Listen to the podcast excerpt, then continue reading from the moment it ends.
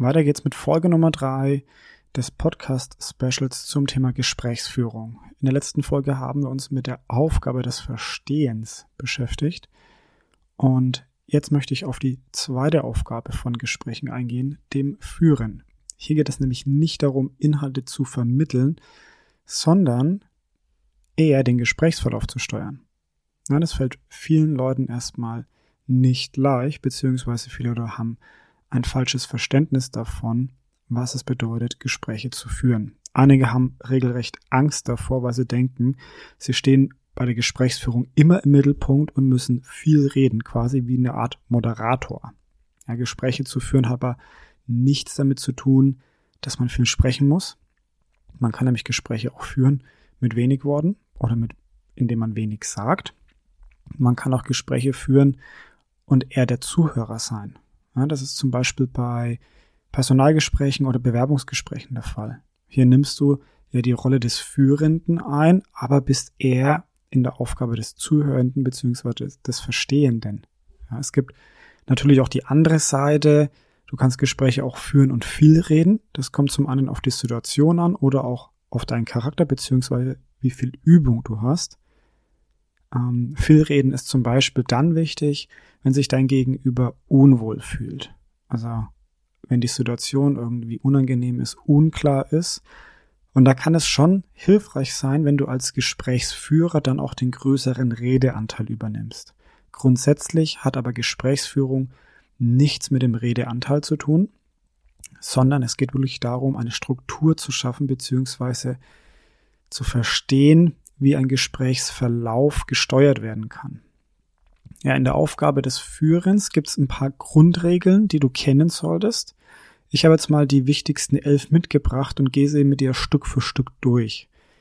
Ja, in dieser Folge gehen wir mal auf die ersten drei Regeln ein und du wirst auch gleich merken, ja, viele davon sind wirklich so präsent, dass du dich häufig wahrscheinlich schon nach Gespräch mit anderen Leuten darüber aufgeregt hast, weil sie das eben nicht beachtet haben. Und genau dann, wenn dir sowas einfällt, wenn du dich über ein Gespräch, über irgendetwas aufregen möchtest, dann musst du selber wahrnehmen, dass du das nicht tun solltest, wenn du in dieser Situation bist, wenn du zum Beispiel der Gesprächsführer bist.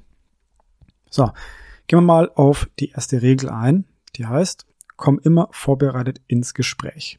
Jetzt denkst du natürlich klar, logisch, also ist doch ja, ist doch die Grundlage von allem. Ja, ich gehe doch nicht unvorbereitet in Gespräch. Ja, denkst du?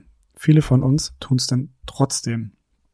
Für ein erfolgreiches Gespräch ist einfach eine gute Vorbereitung unerlässlich. Ja, wer keine Ahnung hat, mit wem er es als Gesprächspartner zum Beispiel zu tun hat oder worum es sich in dem Gespräch überhaupt dreht, der wird höchstwahrscheinlich einen schlechten oder einen schlecht organisierten Eindruck hinterlassen, aber definitiv kein Gespräch führen können. Denn wenn du dein Gegenüber nicht kennst oder auch das Thema nicht kennst, dann sind deine Gedanken immer irgendwo anders. Und probieren nochmal nachzudenken, welche Gemeinsamkeiten habe ich eigentlich mit dem Gesprächspartner, welche Erinnerungen teilen, teilen wir vielleicht, vielleicht auch gemeinsame Erfahrungen, vielleicht musst du auch mit Emotionen kämpfen. Wenn du das Thema nicht kennst, dann probierst du da im Hintergrund drüber nachzudenken, was weißt du alles über dieses Gebiet und dementsprechend bist du überhaupt nicht vorbereitet, nicht fokussiert und abgelenkt. Und Ablenkung ist eben nicht gut in Gesprächen. Also wenn du das Thema und das Gespräch wirklich ernsthaft verstehen willst oder beziehungsweise dein Gegenüber respektieren möchtest in dem Gespräch, dann bereite dich einfach auf beides vor, auf den Gesprächspartner und auf das Thema und das am besten so gut wie möglich. Und mit, mit Übung würde das immer leichter fallen. Ja? Also Nummer eins, komm immer vorbereitet ins Gespräch. Das geht natürlich nur für Gespräche, die du ansetzt oder die mit dir angesetzt werden, also wo du eingeladen wirst. Und ist eher weniger hilfreich bei Gesprächen, die spontan entstehen. Aber auch da kannst du dir überlegen, gut, bin ich in der Situation richtig oder bitte ich darum, das Gespräch an dieser Stelle zu verlegen, so dass ich mich vorbereiten kann? Du kannst ja auch immer noch mal so agieren. Kein Gespräch muss zwischen Tür und Angel in einer gewissen Ernsthaftigkeit stattfinden. Deine Entscheidung. Nummer zwei, mach dir deine Ziele bewusst. Gehst du beispielsweise in eine Verhandlung oder zu einem wichtigen Kundentermin, dann solltest du dir natürlich im Klaren sein, was du von dem Gespräch erwartest, beziehungsweise wie das Gespräch enden sollte. Ja, das solltest du nicht nur im Vertrieb beachten, sondern auch in allen anderen geplanten Gesprächen beziehungsweise in alle andere Gespräche einfließen lassen. Sei dir bewusst, welche Ziele oder welches Ziel du mit dem Gespräch verfolgst. Ja, an diesen Zielen solltest du dich dann nämlich auch während des gesamten Gesprächs orientieren. so, Entschuldigung.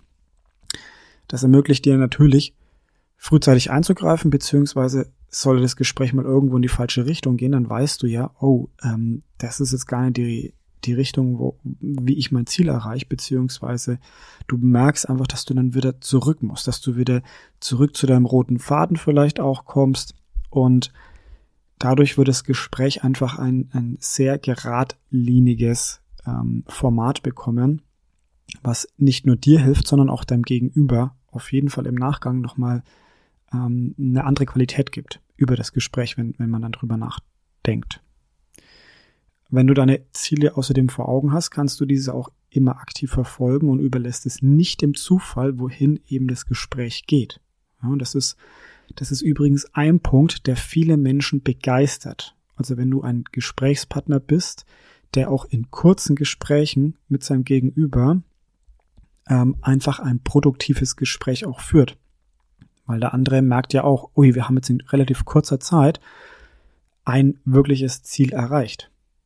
Ob das jetzt dein Ziel war oder das Ziel des Gegenübers, das ist erstmal völlig egal. Die anderen merken einfach, dass Gespräche nicht nur ein hohles Blabla sind und ein Drumherum reden, sondern tatsächlich auch, dass da was bei rumkommt. Jetzt noch kurz der letzte Punkt. Führe in Gesprächen bitte immer einen Dialog. Und damit meine ich einen echten Dialog.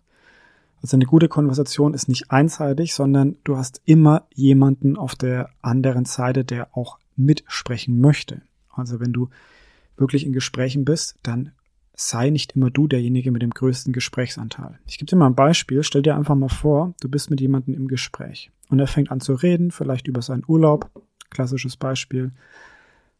Und du hörst am Anfang sehr, sehr neugierig und gespannt zu willst auch ein guter Zuhörer sein und probierst eben zu verstehen, was der andere dort sagt und was er dir mitteilen möchte. Nach den ersten paar Sätzen fallen dir auch schon ein paar Dinge ein, wo, worauf du antworten möchtest. Aber er redet einfach weiter. Er reagiert gar nicht auf deine Signale. Dann passiert es vielleicht noch ein, zwei Mal, dass dir wieder so ein paar Gedanken kommen und du dich gerne äußern möchtest. Der andere reagiert wieder nicht. Und was passiert? Du verlierst langsam die Lust. Und wenn du dann mal in einer kurzen Pause die Chance hast, wirklich was zu sagen, dann ist der andere vielleicht schon so weit, dass es dir gar nicht mehr bewusst ist, was du vorher überhaupt zu dem Thema sagen wolltest oder du auch gar nicht mehr wirklich Interesse hast, dem Gespräch irgendwie einen Mehrwert zu bieten. Und das ist schade.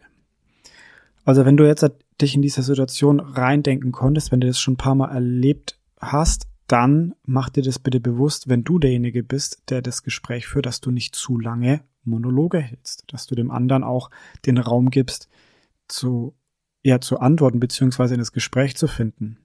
Achte also auch auf dein Gegenüber, welche Signale sendet er mir aus, wenn zum Beispiel die Augen groß für Interesse oder gibt es da so eine, so eine Schnappatmung, so ein, so ein, ja, ich will dazu gerne auch was sagen oder das finde ich toll. Das sind alles so ganz, ganz kleine Signale, auf die du achten solltest, um wirklich den anderen in das Gespräch reinzulassen. Denn nichts ist langweiliger, als jemanden zuzuhören, der einfach nur einen Dialog hält, in dem man sich nicht äußern kann. Das ist keine gute Gesprächsführung. So, das waren die ersten drei Punkte. In der nächsten Folge geht's weiter mit den nächsten Punkten. Ich wünsche dir viel Spaß.